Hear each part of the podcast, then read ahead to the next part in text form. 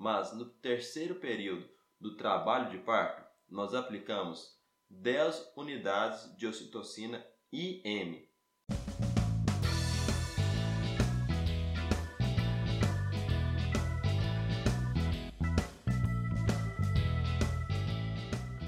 Fala galera, meu nome é João Pedro Santos. Está começando mais um Aprovado Cast, o podcast do Aprovado na Residência. Hoje iremos bater um papo sobre exatamente aquilo que você precisa saber para sua prova de residência médica.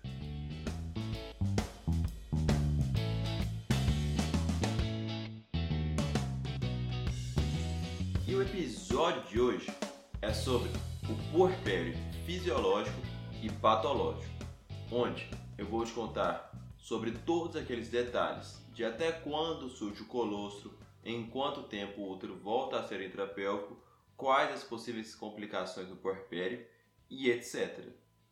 Mas, antes de iniciar, eu gostaria de te lembrar de assinar o Aprovado News. O link está na descrição desse episódio. E, ao assinar, você vai receber no seu e-mail favorito tudo o que você precisa saber sobre provas, editais, currículo e residência médica, de uma forma simples, direta e atualizada. E eu gostaria de te lembrar de me seguir no Instagram, que é aprovado.na.residência, para você não perder nenhum episódio, flashcards e diversos outros assuntos sobre residência. E também me seguir aqui na plataforma que você está me ouvindo agora.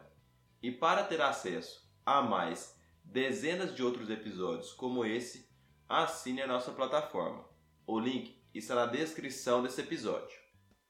E agora eu vou dividir esse episódio em dois pontos. O primeiro é pelo puerpério fisiológico. Já o segundo ponto sobre o puerpério patológico. Inicialmente, antes de eu te contar o que pode ocorrer de patológico no puerpério, eu preciso te contar o que é normal para você entender desde o início. E essa parte aqui é rápida. Eu vou te contar sobre o que ocorre na mama, no ovário, no útero, na vagina e no colo uterino daquela paciente. Vamos lá. Se você já rodou no estágio de ginecologia e obstetrícia, eu tenho certeza que ao passar na enfermaria com seu preceptor, você já questionou sobre algumas perguntas típicas, como em quanto tempo o útero volta para a região intrapélvica e várias outras. E funciona da seguinte forma: já no momento após o parto, o tamanho do útero já vai para a cicatriz umbilical e em cerca de duas semanas ele já se encontra em região intrapélvica.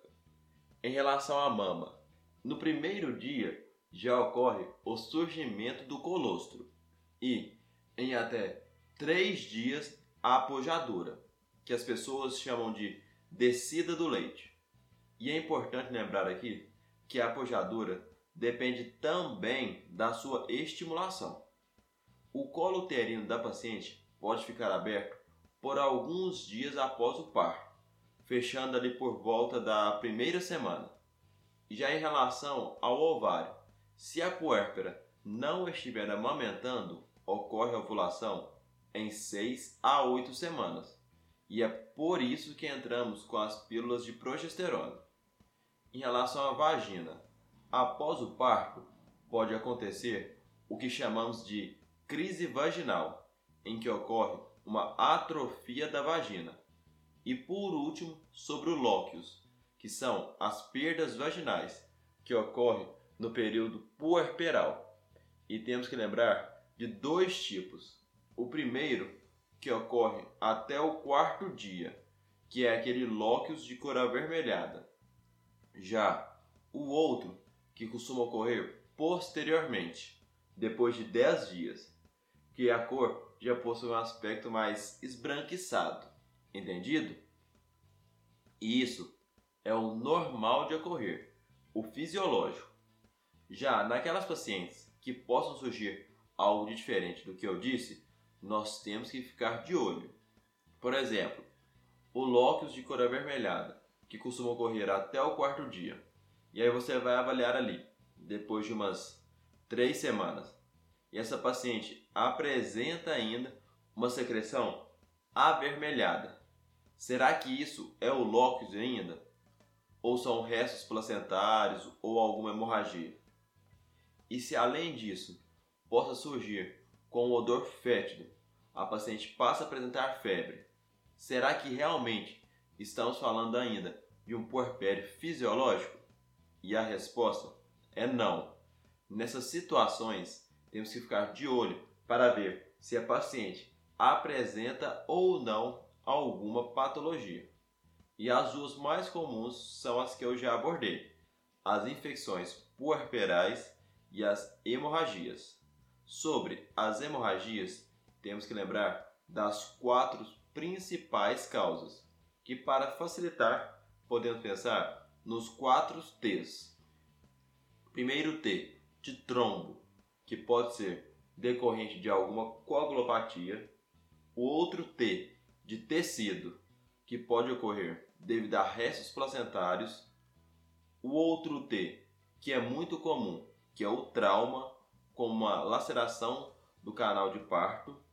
E por último, o principal, que é o mais comum nas provas, que é o T, devido ao tônus uterino, a atonia uterina, que eu já até comentei em um outro episódio, que é sobre o descolamento prematuro da placenta. Mas eu vou lembrar aqui com você porque é muito importante.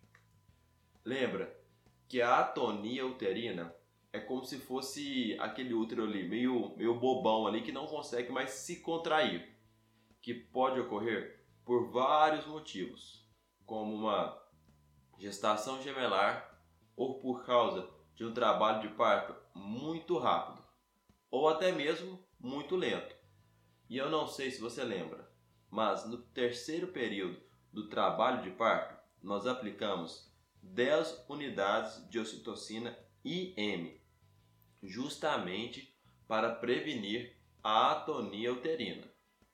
Mas se mesmo assim ela ocorrer, teremos que tomar alguma conduta, senão essa paciente pode vir a apresentar uma hemorragia grave. Podemos iniciar com uma massagem uterina e o uso de algumas drogas, como a ocitocina, que eu já havia dito, ou o transamin ou o misoprostol. Mas se mesmo assim se eu não conseguir resolver essa hemorragia, eu posso fazer uso daquele balão intrauterino ou daquela famosa rafia em Belint. E se mesmo assim, após a rafia, a paciente ainda apresentar um sangramento, teremos que partir para outras medidas, como a ligadura da artéria uterina ou até mesmo a retirada desse útero, que é a histerectomia. Entendido sobre a hemorragia puerperal? Lembra aqui comigo que costuma ocorrer devido aos quatro T's: trombo, devido à coagulopatia, tecido, que são os restos placentários, trauma, que é a laceração do canal de parto, e por último, devido ao tônus, como a atonia uterina. Já agora, sobre o segundo ponto do puerpério patológico, eu vou te contar sobre as infecções puerperais. E aqui, acho que não vai ser muito misterioso para você, porque normalmente, quando falamos sobre infecção, você já pensa que provavelmente essa paciente irá apresentar febre por mais de 48 horas. E aqui ocorre principalmente entre o segundo e o décimo dia após o parto. Mas por que após o segundo dia? Porque até ali no primeiro pode ser que a paciente apresente uma elevação da temperatura devido mesmo ao processo da cirurgia, devido à resposta metabólica ao trauma, e não necessariamente a uma infecção. E quando falamos das infecções puerperais, a infecção que tem que vir na nossa cabeça, a principal é a endometrite. E nesse caso, podemos dar o diagnóstico baseado apenas na clínica mesmo, que é aquela paciente que além da febre passa a apresentar um lóquios com a coloração diferente, fétido e, além disso, útero mais amolecido e doloroso. Grava isso. E nesse caso, a etiologia costuma ser polimicrobiana, ou seja, por várias bactérias. Por isso, iremos tratar essa paciente com o nosso esqueminha clássico da GO, que é e não inventa. Na dúvida, na prova de GO, se não sabe o esquema que utiliza, chuta e mesmo. E aí, vamos utilizando esse antibiótico, esses antibióticos, até a paciente permanecer por 72 horas sem febre e também assintomática. Entendido? Sobre o puerpério, o que eu queria te contar era isso.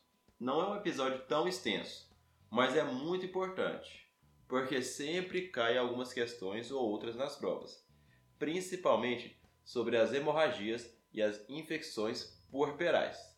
Eu vou revisar aqui de forma rápida com você os pontos principais. Lembra que o útero vai para a cicatriz umbilical no momento após o parto e em duas semanas para a região intrapélvica. Já a ovulação ocorre em 6 a 8 semanas se não estiver aumentando. Em relação à mama, o colostro no primeiro dia, já a pojadora em até 3 dias e em uma semana o colo uterino se encontra fechado. Até o quarto dia apresenta um lóquios de cor avermelhada, que após 10 dias passa a ficar com uma coloração esbranquiçada. Já sobre a parte patológica, temos que lembrar sobre as hemorragias, principalmente devido à atonia uterina, que se não for possível controlar o sangramento, pode ser que seja necessária a histerectomia. Já sobre as infecções, temos que lembrar da endometrite, que ocorre entre o segundo e o décimo dia após o parto. E nesse caso, entramos com aquele esqueminha clássico da GO, Clinda e Genta. E no mais, galera, é isso. Com o que abordei hoje, vocês conseguem realizar grande parte das questões sobre puerpério fisiológico e patológico. Obrigado por ter me ouvido, compartilhe com os amigos e até a próxima semana.